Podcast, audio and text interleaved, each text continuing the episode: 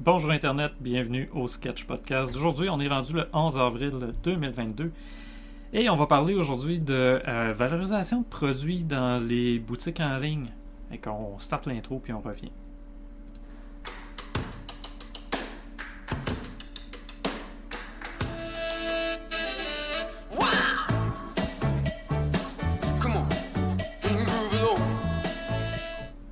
Donc oui, aujourd'hui, on va parler valorisation des produits dans les boutiques en ligne. Pourquoi? Parce que ça arrive trop souvent qu'on tombe sur des produits qui sont pas plates, mais qu'on rend plates juste parce qu'on les présente pas.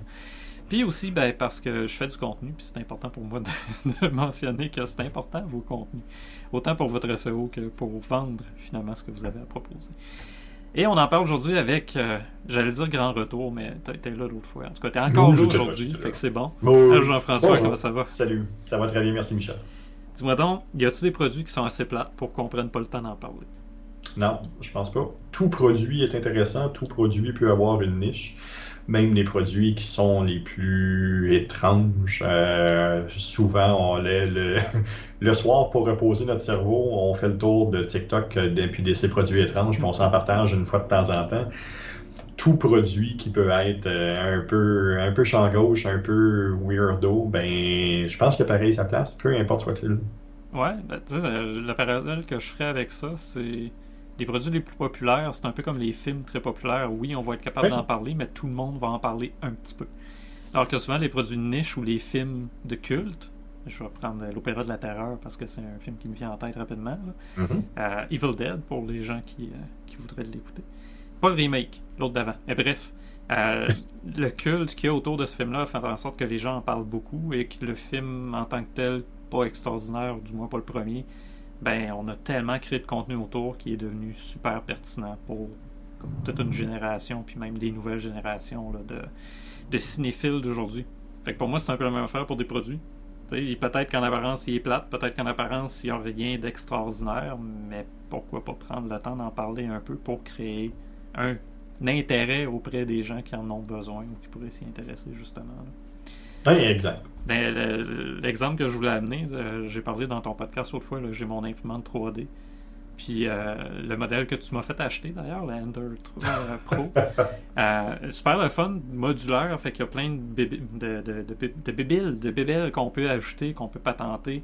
c'est le fun, c'est comme imprimante, il y a bien des choses qu'on peut installer dessus. Mais bref, il y a plein de pièces qui existent à côté de fournisseurs divers qu'on peut aller acheter ou même carrément faire imprimer euh, pour l'upgrader, mais bref, qu'on peut acheter.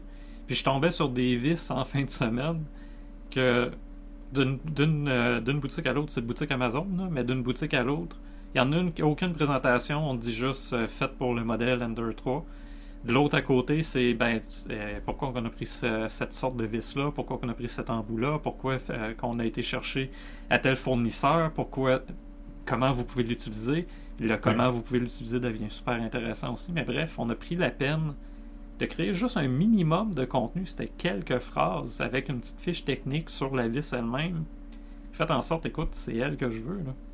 C'est pas l'autre d'à côté on prend pas non, c'est ça. Je suis prêt à payer même un peu plus pour l'avoir. Ben exactement. Puis là, tu touches à quoi d'intéressant. Je, je, pensais parler de valorisation, mais justement, donner de la valeur. Comment on fait pour donner de la valeur à un produit si c'est pas en en parlant juste un petit peu? On a tendance à oublier que la, la base de ça, ça reste l'offre et la demande. Euh, puis trop souvent, on pense juste qu'en exposant le produit ou qu'en nommant un peu les spécificités du produit, ben, que ça va faire la job. Mais ben, pas nécessairement. Les gens ont peut-être une mauvaise compréhension de ce que l'outil est vraiment, de ce que ce produit-là peut vraiment en faire, euh, de jusqu'où ça peut aller, puis pourquoi ça lui manque, pourquoi il y a un, un sens qui, qui, qui manque, puis pourquoi cette personne-là comprend pas pourquoi ce produit-là est nécessaire dans son euh, dans sa vie de tous les jours, mais c'est ça qui est important à montrer, c'est ça qui est important à décrire. Euh, oui, c'est un croisement entre le marketing puis la vente, mais oui, on est directement là-dedans, puis ça devient important de le faire. On l'oublie trop souvent. Hein, les sites web, euh, oui, ça peut vivre seul, mais ça peut devenir un outil de vente qui est nécessaire aussi pour les différentes personnes qui sont sur le terrain. Mais tu, tu dis ça peut vivre seul. J'ai l'impression que ça peut pas vivre seul si on n'a pas donné tout ce qu'il faut pour qu'il vive C'est comme euh, si tu nourris pas, nourris pas ton enfant, il sera pas en forme à l'école, fait qu'il pourra pas vivre tout seul, c'est sûr. Là. Mais tu sais, c'est ça, il faut l'alimenter un minimum, je pense, pour qu'il fasse du travail sans qu'on soit là. Le, quand je présentais des stratégies SEO, des fois, c'est ce que je disais. Si tu veux que ton site travaille pour toi et que tu n'aies pas à courir tout le temps, donne-y un minimum d'amour en partant, puis après, ben, laisse-le vivre, justement. Puis tu mesureras ouais, avec le temps qu'est-ce qui se passe, mais. D'où ce que je dis que ça peut vivre seul, justement. On n'a pas besoin d'avoir une boutique euh, euh, avec euh, pignon sur rue on peut juste avoir une boutique en ligne et ça fonctionne aussi. Mais oui, il faut mettre de l'amour dedans, puis il faut mettre du contenu dedans. tu mentionnais aussi les, croisements entre vente et marketing. C'est drôle, les boutiques qui essayent le plus de vendre, souvent, c'est des boutiques où j'ai l'impression qu'il y a le moins de contenu. Parce qu'on met l'emphase. Des fois, il va peut-être avoir une belle photo du produit. Euh, je sais pas, un vêtement, un textile, peu importe. C'est beau, la photo est belle, mais il n'y a rien pour l'entourer. On ne sait pas en quoi il est fait, on ne sait pas pourquoi il a été fait dans tel, euh, mhm. dans tel tissu ou dans quel, euh, de, tel modèle, ou peu importe. Des fois, on n'a même pas les grandeurs. on a juste la liste des grandeurs, on n'a pas d'indication sur euh, comment choisir la bonne grandeur ou peu importe. Il n'y a, a, aucun guide, aucune information. Fait on veut pousser le produit, on va le pousser des fois sur les réseaux sociaux en pub, mais dans la page elle-même, tout ce qu'on a, c'est un bouton acheter. Si on a un, menu de un menu déroulant pour avoir des grandeurs, c'est déjà bon. c'est ça, c'est l'impression qu'on mise des fois trop sur la boutique comme outil de vente et pas assez sur la boutique comme outil pour le client. Hein, on s'en sert comme moi ce que j'ai à vendre et non pas ce que le client lui a besoin. Ben, tu viens, tu viens là de bien décrire le problème que beaucoup d'entreprises et d'entrepreneurs ont. Hmm. La vente on a tendance à mettre de l'avant le processus de vente. Au lieu de mettre de l'avant l'écoute puis le besoin du client. Le problème est là. Fait que ton réflexe que tu dis là, oui, c'est vrai. C'est vrai que c'est ce qu'on va retrouver. C'est peut-être une mauvaise compréhension des entreprises et des entrepreneurs à ce moment-là sur c'est quoi vendre. Un peu comme ils ont le même problème avec le marketing en disant que, bon, ben oui, du marketing, on va faire de la publicité. Non, du marketing, ce n'est pas de la publicité. Ce n'est pas strictement de la publicité. Dans les ratios qu'on calcule présentement, la publicité, c'est à peu près 5% du marketing. Hmm. Donc, c'est aussi important de regarder ça. Donc, cette vente-là, oui, ça devient quelque chose qui est pertinent et intéressant, mais je veux pas voir le processus. Je, veux que, je veux que tu sois à l'écoute, puis je veux que tu me présentes Ouais, l'exemple que je donne tantôt, c'est pour la, la, vis, justement, la solution, c'est pas la vis, c'est ce que je peux faire avec. C'est ça. c'est le, à quel point elle va me faciliter la vie, puis j'aurais pas à me soucier qu'elle va casser en plein milieu d'une impression, vu que c'est une imprimante 3D dans mon cas. Et euh, si elle est en plastique, la vis, c'est quoi l'avantage pour moi versus une vis en métal qui est bien faite puis bien construite ou une autre vis en métal qui a été faite en Chine puis que je sais même pas finalement c'est quoi les caractéristiques. Fait que là, c'est ça. On, veut souvent vendre le produit, puis pas assez ce qu'on veut faire avec le produit. Ce qu'on peut mhm. faire avec le produit. Ça, je pense que tu avais un, un ben, exemple que tu voulais me parler. c'est l'exemple kitsch euh, qu'on va voir dans toutes les, formations, dans toutes les conférences, mais c'est naturellement l'exemple de Jordan Belfort, euh, qui, est le Wolf of Wall, euh, Wall Street, qui se fait dire bon, ben justement, pouvez-vous vendre le crayon? Puis la personne euh, il, dit oui, je vais prendre le crayon. Il dit OK, comment est-ce que tu vas me le vendre? Mais il dit OK, écris ton nom. Hmm. Mais, mais j'ai pas, je peux pas, je peux pas, j'ai pas de crayon. Tiens. Donc, c'est pas, c'est pas de vente qui est, qui est beau, qui est intelligent, qui, qui, est, qui est en métal, qui est bien construit, qui va faire ça. Oui, ce sont des arguments plus tard qui peuvent faire la décision entre un ou l'autre, mais le principe de base, c'est regarde, tu as besoin d'écrire, puis tu n'en as pas. Moi, j'ai une solution pour toi. Donc, l'offre et la demande revient strictement à ça aussi. Ouais, c'était les meilleurs vendeurs de balayeuses dans le temps. C'est ah ça qu'ils faisaient. Là. Ils rentraient chez vous avec la balayeuse, puis ils ne disaient pas. Ils donnaient les caractéristiques, évidemment. Ah il, y a, telle affaire, mais la force du moteur parlait beaucoup moins que quand il commençait à aspirer, puis il y avait des, des, débris de bain noir dégueulasses dans la machine disait pas des fois qu'ils avaient mis l'avant ou peu importe.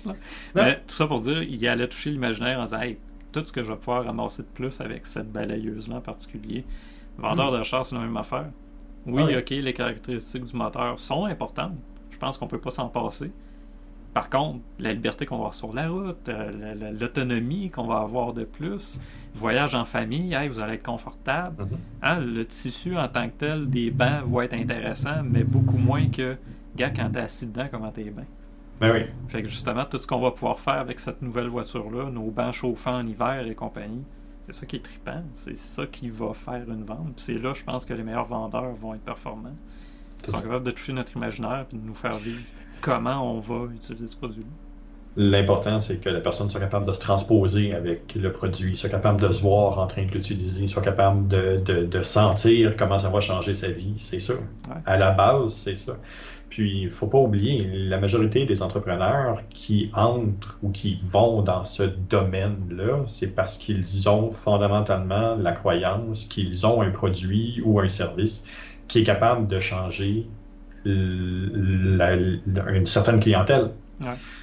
Euh, mais sauf que les vendeurs ont tendance à oublier ce chemin-là, puis ont tendance à oublier euh, pour euh, de, voir l'alignement.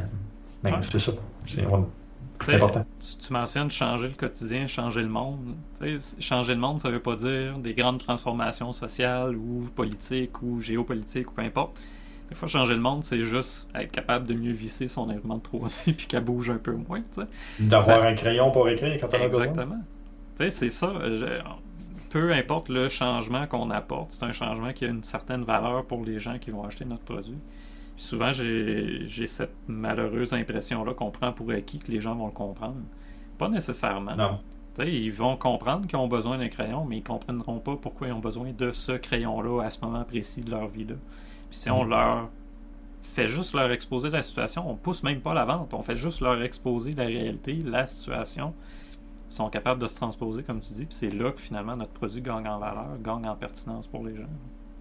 Mais concrètement, dans une boutique, comment je peux réussir à faire ça, pardon? Ouais. Euh, je pense que ça part d'une bonne compréhension de qui on veut parler c'est là que c'est là des fois que le bas blesse, dans le sens que on a un produit à vendre, on connaît bien notre produit, on connaît toutes ses caractéristiques, mais qu'on essaye de l'amener à toi t'en as besoin, des fois on l'adresse pas du tout à la bonne personne, c'est là qu'on fait des erreurs, je pense, à la création de contenu justement. Je, je, me, je me transpose à, certains projets, mettons, qui étaient plus en B2B, où on disait Ah, mais ils comprennent tout ce qu'ils veulent, c'est des ingénieurs, c'est des mécaniciens, c'est des ci, c'est des ça. Mais pas nécessairement. Ils, ils, comprennent qu'ils en ont besoin en général, admettons, d'huile à moteur ou peu importe. Mais si on prend la peine de leur donner juste un petit peu plus, d'écrire un petit contenu qui s'adresse à eux, ils ne prendront pas le temps de lire un roman. On le sait, ils vont pas sur un espace client pour lire un roman. Non. Mais juste, dans le char, ça va avoir tel impact. Euh, dans le moteur, il va avoir tant de durabilité de plus, ou peu importe, tu vas faire un peu plus de mille avec va avoir moins d'usure, il va avoir moins de ci, moins de ça. Puis là, tout d'un coup, tu as des contenus faciles à créer. Des fois, c'est juste des listes à puces. Mais ils vont donner vie à ton produit. Ils vont faire en sorte que même en B2B, ben, ça va parler à une clientèle nichée, éduquée, qui avait juste besoin d'en savoir un peu plus. Puis qui n'auront pas l'impression qu'on fait juste leur pousser un produit, justement. Une des entreprises qui fait bien ça, c'est? Ah, il y en a tellement qui font. Euh, je trouve qu'ils font bien les choses. Tu vois, je, vais t'en donner une qui le fait très mal parce que j'ai étudié, je, faisais des, projets pour un client dans le monde de la chaussure. Un qui le fait très mal, Converse. Converse mise sur son brand pour nous vendre ses souliers et ne nous vend que ses souliers en ligne. Il y a des belles photos, mais à part les photos, eh. si je vois de l'autre côté, Nike. Nike le fait très bien. Oui, la boutique vend des produits par contre, ailleurs dans le site, partout autour, les landing pages, la publicité, euh, les contenus sur les réseaux sociaux, écoute, on ne te vend pas les souliers. On te vend exactement ce que tu vas faire avec, par exemple. Tu joues au tennis, tu as de quoi pour toi? Tu, fais de la course à pied, tu as quelque chose pour toi. Tu fais de la randonnée. Hey, on a tout le temps quelque chose à t'offrir. Ah Et de, de tous ceux que je vois qu'ils font le mieux, ils ont compris que le client, des fois, il cherche pas le produit, il va chercher son activité, ce qu'il veut faire avec, dans le monde des vêtements surtout, tiens. Euh, tu vas aller à un gala, tu vas aller ici, tu vas aller à une présentation d'affaires. On part avec ça, tu as des présentations d'affaires. Qu'est-ce que tu as besoin? Tu as besoin de veston, tu as besoin de cravate, tu as mm. besoin de chaussures, tu as besoin de ci, tu as besoin de ça. Tu as une soirée, tu as besoin de bijoux. Ben, qu'est-ce que tu peux faire avec nos produits? Puis là, par ce besoin-là, il t'amène vers les produits. Ils te disent Mhm. même, ah, ça, c'est nos préférés. C'est pas leurs préférés pour vrai, mais c'est ceux-là qui veulent te vendre dans le contexte que toi, tu es en train de leur donner. Fait que dans, dans- comment dire, le cheminement du client, le parcours du client, son histoire est super intéressante. Part de, hey, j'ai une soirée, je sais pas quoi porter. Ah, parfait, gars, ça, c'est ce qu'on peut te proposer. Ça tombe bien, on a des produits exactement comme tu en as besoin, puis tu cherches. Puis après Mhm. ça, on te pousse vers la boutique, puis après ça, tu as une vente, après ça, tu as l'infolette qui embarque. Toute l'histoire, finalement, le storytelling qu'ils font avec un simple produit que tu as acheté, un simple vêtement, une écharpe que tu avais besoin parce que tu fret, un, un chapeau pour te protéger du soleil. C'est plus juste un chapeau, c'est je me protège du soleil.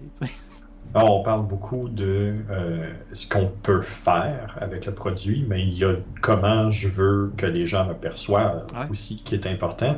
Puis cette, notori- cette notoriété-là est flagrante, entre autres quand on regarde Dr. Squash. Ouais, ben euh, euh, écoute, depuis tantôt, tu me dis qu'il le fait bien, puis je me dis, je veux pas dire Dr. Squash, mais C'est moi qui l'ai dit. Ouais, mais eux autres le font pas à peu près. euh, dans- même les sondages qu'ils nous envoient, on le sait qu'ils sont en train de nous dire, gars, il va y avoir des petites nouveautés bientôt. Il y a quelque chose qui s'en vient, prépare-toi. Ben oui. Puis le pire, c'est le, le sondage qu'il m'avait envoyé juste avant de sortir les savons Batman. Il mentionnait même pas Batman. Il mentionnait Ah. super-héros. Est-ce que ça t'intéresserait? Puis quoi, deux semaines après, hey, on a un nouveau produit, Michel, achète-le en priorité. Le... Ils ont créé un besoin non pas pour le savon lui-même. Ils sont venus me chercher en tant que gay comme abusif. là. Ils sont venus me chercher par mon, mon, mon, mon goût de ce genre d'affaires-là, de ce genre de bébelle-là, pour m'amener à un savon qui est en plus de qualité, mais là, je fais de la pub pour le Dr. Squash, faut, faut que je tacle, là. Mais, tout ça pour dire, ils m'ont fait entrer dans leur univers en comprenant le mien. Oui. Ils ont bien compris le profil des, des gars comme moi qui veulent du geek, qui veulent du, euh, du super-héros, qui veulent des jeux vidéo, qui veulent pas sentir bon, qui veulent avoir un impact en, sen- en sentant bon, qui veulent pouvoir dire à leurs amis Hey, mon savon, c'est Batman. Ça, ça crée des conversations, ça crée un sentiment d'appartenance, ça vient donner vie à un produit qui, à la base, c'est juste un savon. Exact. Mais si tu me demandais de t'en parler du savon, écoute, on pourrait faire un podcast de 3 heures là-dessus. tu sais, je t'en parlerais, j'ai envie d'en parler, c'est fou, là. Ouais, ben, c'est ça, mais ils ont réussi à créer ça, puis cette notoriété-là devient super importante. Ouais. Euh, après, on en parle, puis à la base, le pire, tu sais, la, la boutique de Dr. Squash, tiens, j'ai, on, peut, on peut en parler, dans le sens que ils ont réussi à comprendre c'est quoi la fiche du produit. C'est le Mhm. produit, qu'est-ce qu'il contient, puis c'est simple, tu as les ingrédients, tu as Oui. l'odeur, tu as ci, tu as ça, mais tu as la page du produit. Fait que les savons Batman, tu as la fiche que tu fais euh, acheter au panier, tu achètes, tu as le prix, ça va. Mais tu as la page qui te vend non pas le produit, mais te vendent le boîtier avec les deux savons dedans. Euh, tu as un système. euh, euh, voyons, il y en a un des deux qui te disent pas c'est quoi l'odeur, c'est quand tu as la boîte, un- une énigme à décoder parce que c'est le Riddler. C'est quoi en français le Sphinx?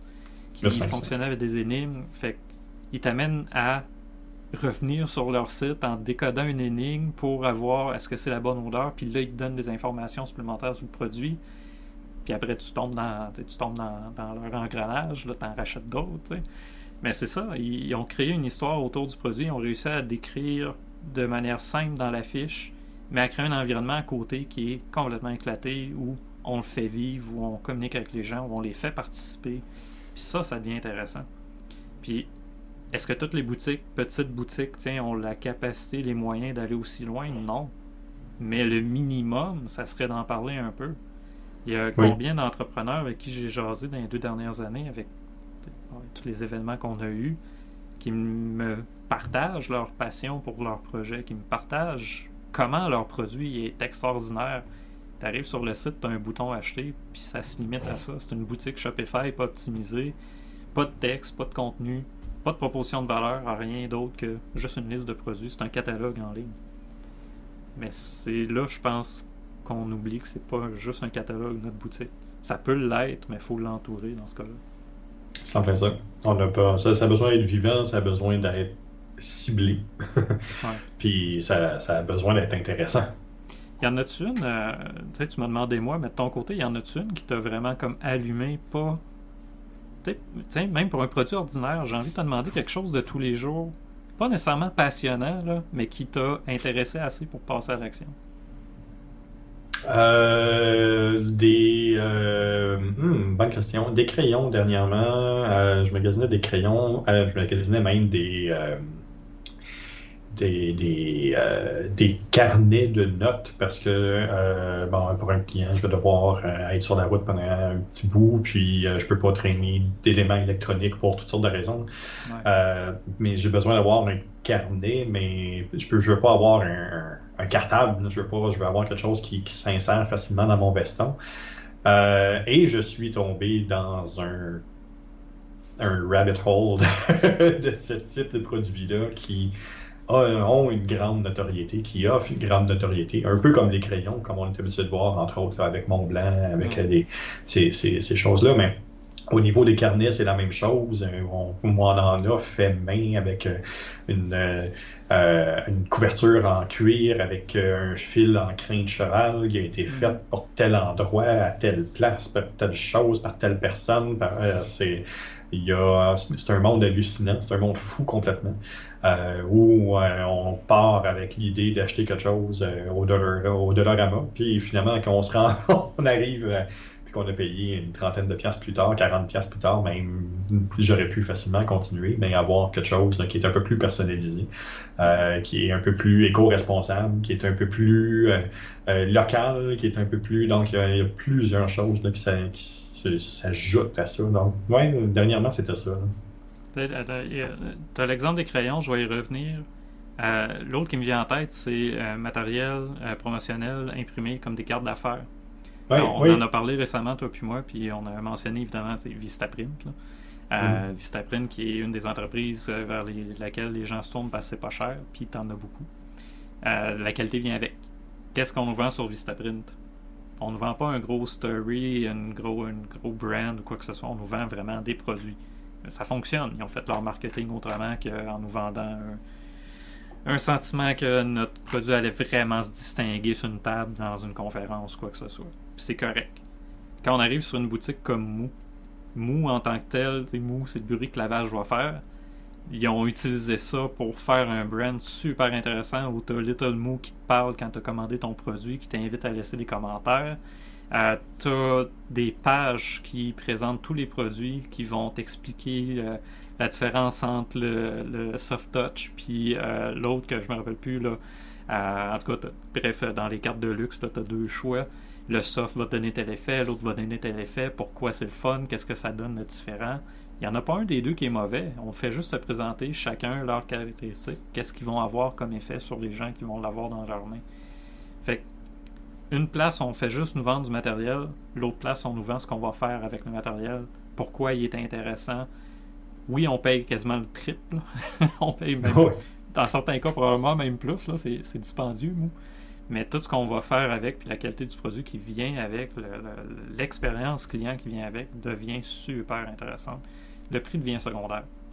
Le, prix, euh, moi, ça me dérange pas de payer une pièce par carte que je remets. Je calcule un peu plus à qui je remets des cartes. Mais Colin, quand je la remets, je vois et je vois la personne. Je me souviens, à un moment j'avais distribué des cartes dans, mon groupe, puis tout le monde était en train de toucher parce que j'avais plus soft touch. Puis juste ça, juste le fait que les gens ont pris trois secondes de plus à toucher ma carte d'affaires a fait que pour moi, c'est un investissement qui en valait la peine. Versus, euh, ah, c'est un carton, on met la carte sur la on ne touche plus. Mais tu parlais de crayon à 30$. J'ai, j'ai vu passer euh, crayon en titane à 350 US oui. jour que t'as même pas l'encre dedans, là, t'as juste le frame du crayon. Je me suis dit, tu sais, s'il y en a qui ont bien compris, là, c'est ça.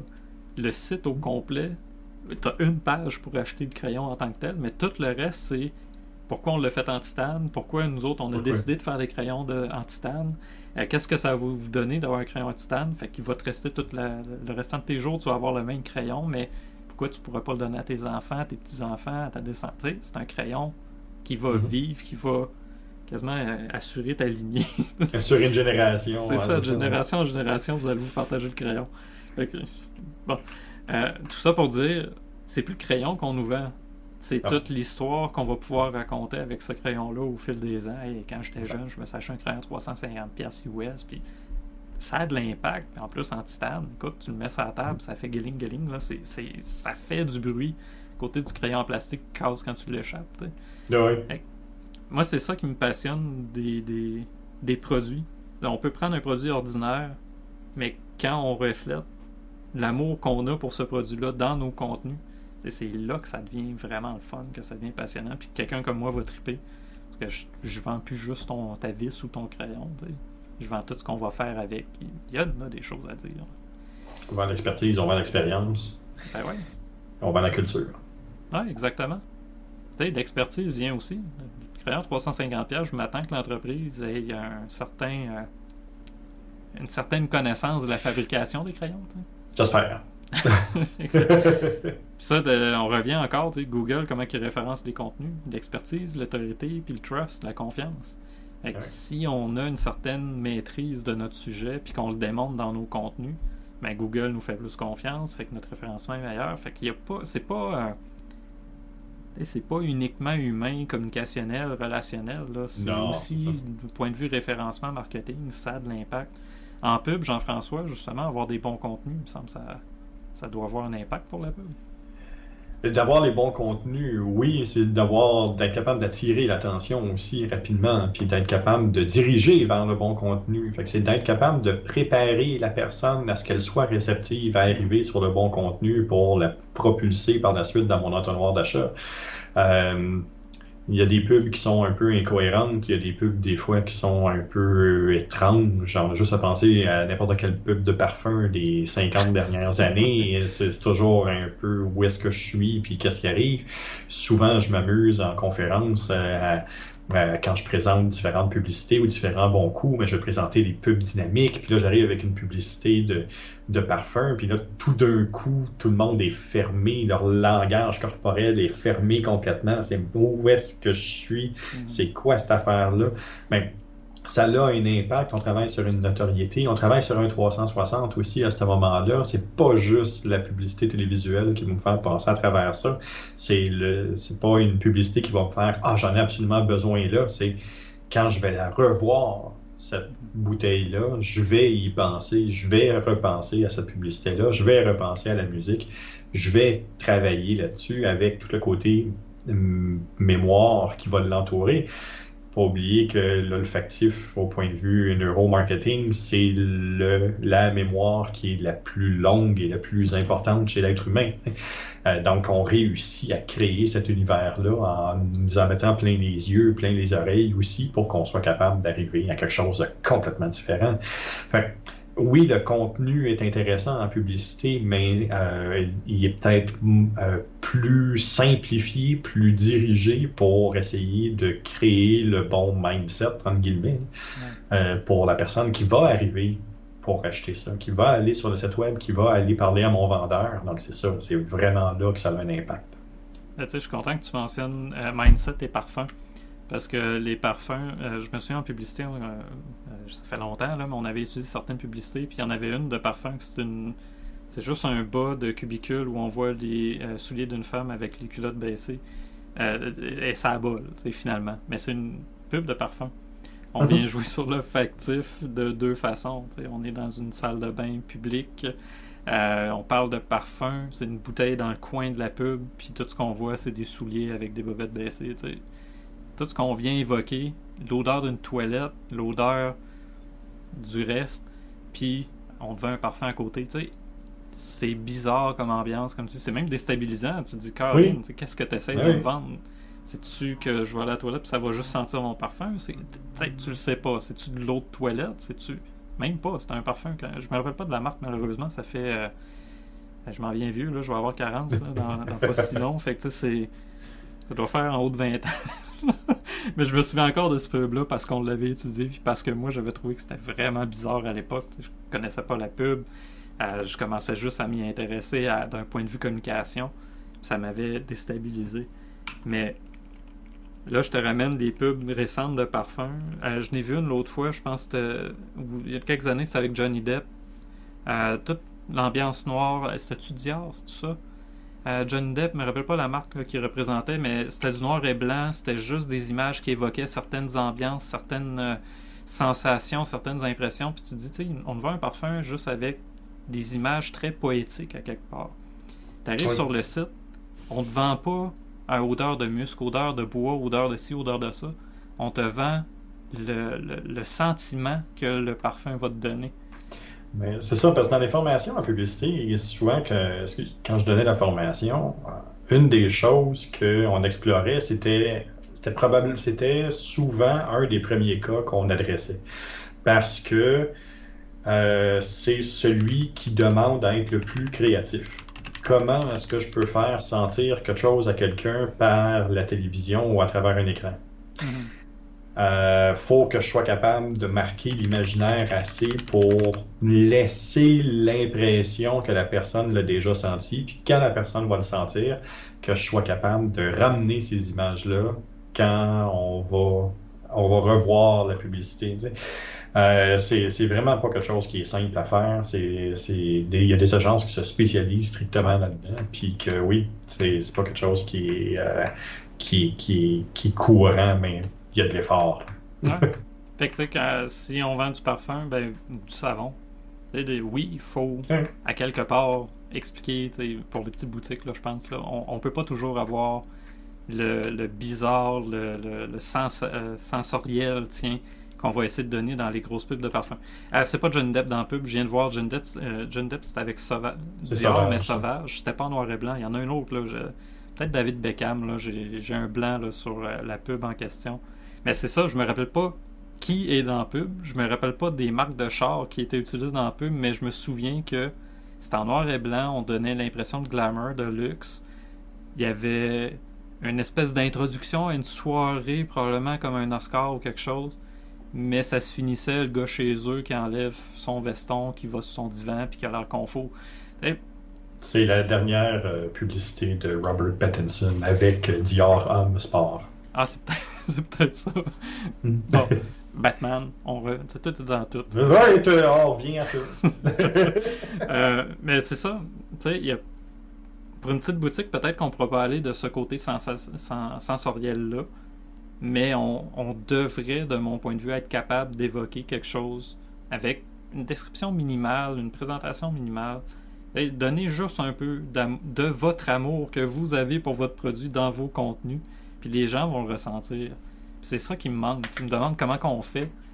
Mais ben, je pense qu'il faut juste commencer par écrire la phrase qui va qui va être là, qui n'aurait pas été là avant remplir la page blanche avec quelque chose. Je, m'excuse. Euh, Arwen est en train de briser mes stars. C'est comique pendant un live qui, qui va. Elle fait ça parce que je suis obligé de prendre 30 secondes. Passe peut-être là? C'est toi. Ah ouais, c'est ça. Elle, la petite torvis. Elle fait ça pour avoir l'attention en, fin de journée pour que je donne son manger mou. Elle, elle, gratte derrière mon sort et elle scrape tout. Ah, en tout cas. Bref, le, comme je disais, le, comment le faire, comment commencer à le faire, c'est pour l'instant, beaucoup de gens ont juste une page blanche. Faites mhm. juste écrire une phrase. Commencez par une phrase qui me parle de votre produit, qui me partage votre passion pour ce produit-là. Si on commence de même après ça, c'est facile. On fait juste en ajouter un peu, graduellement. Mais commencez à quelque part pas sûr qu'on a besoin de toujours comme aller à fond, créer une grosse histoire autour d'un produit, aller comme dans la stratégie de Dr. Squash, puis créer un environnement complet. Des fois, on a juste besoin de commencer par la base, puis c'est ça.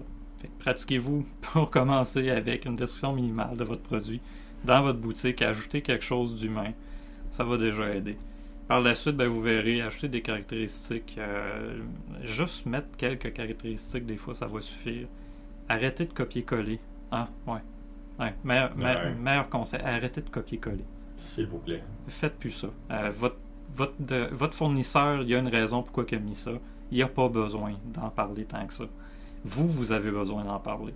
Si votre fournisseur vend 3000 exemplaires partout au Canada à plein d'autres vendeurs indépendants, lui, il n'a pas besoin de faire du marketing B2C. Vous, vous avez peut-être besoin d'en faire.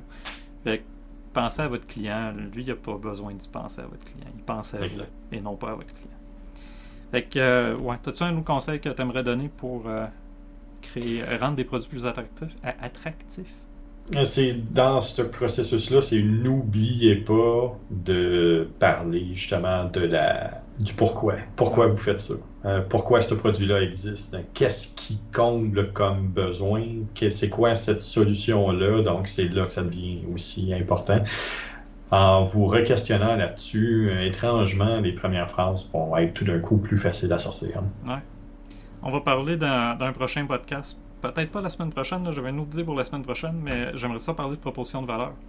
Parce qu'une des choses qui manque euh, dans pratiquement tous les sites web, euh, mais dans les boutiques surtout, je, euh, on arrive puis savonnerie locale ou marchand de chaussures ou peu importe, on va dire c'est quoi, mais on dit pas pourquoi c'est pertinent puis pourquoi on devrait aller là plutôt qu'à nos places épicier du coin, ok?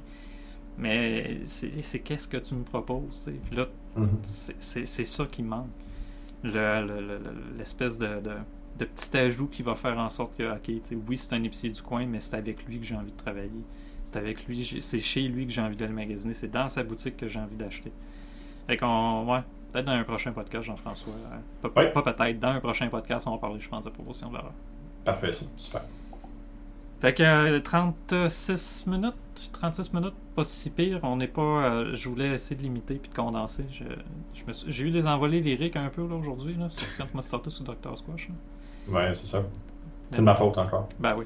Merci, euh, quelqu'un a liké. Je me rends compte encore une fois. Mon alert box est trop bas. Je vais le monter tout de suite, ça va être fait. C'est-tu toi, Jean-François? Oui. Merci, euh, Jean-François, de ton like. Euh, J'en profite juste pour dire aux gens, ben, suivez-nous sur YouTube ou abonnez-vous sur YouTube, euh, sur nos plateformes. En ce moment, peut-être vous nous écoutez live sur Twitch, peut-être que vous nous écoutez en différé sur YouTube ou peut-être même sur une de nos plateformes audio. Euh, si c'est en audio, on vous remercie d'ailleurs. Euh, il y en a quand même de pas pire. De, les deux derniers mois, il y a eu une bonne augmentation des gens qui nous ont écoutés en audio pour le sketch podcast. Toi aussi, je pense, de ton côté, ça marche bien. Oui, ça fonctionne bien moi aussi en audio. Euh, on commence à percer de plus en plus. Non, c'est, toujours très agréable d'être capable de parler un plus grand nombre de personnes possible. Ben oui, exactement. Fait si vous avez aimé nous voir et nous entendre, YouTube, Twitch, on est là tous les lundis sur Twitch. Si vous n'avez pas aimé nous voir mais nous entendre, vous n'avez pas eu ça, ben, ça tombe bien, on est là sur un, paquet de plateformes audio, euh, Spotify, euh, Amazon, euh, Amazon Music, Google Podcast, iTunes, toutes les autres. puis si vous n'avez pas aimé ça du tout, ben, n'hésitez pas à le partager à des gens que vous pensez que ça pourrait intéresser ou être utile, parce qu'on essaie de donner des trucs, on essaie d'aider les gens avec leur marketing, avec le numérique. Fait que voilà, n'hésitez pas à leur partager. Jean-François, je te prends pas un 5 minutes de plus aujourd'hui parce que je prépare des choses pour les prochains. J'essaie de ramener euh, la petite animation avec euh, mon petit enregistrement de 5 minutes de plus un peu euh, bizarre. je suis encore en train de placer les choses pour la deuxième moitié de la saison 4 du, 4, du sketch.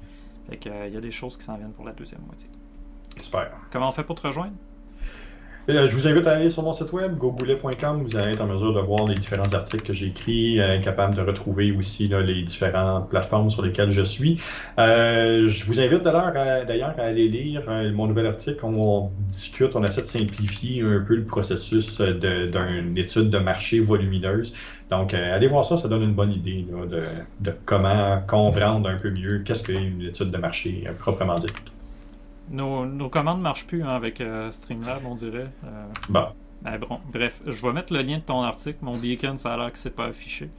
Euh, ouais, allez lire l'article de Jean-François. Euh, bien, bien révisé, bien écrit aussi, mais bien révisé. Je dis ça de même.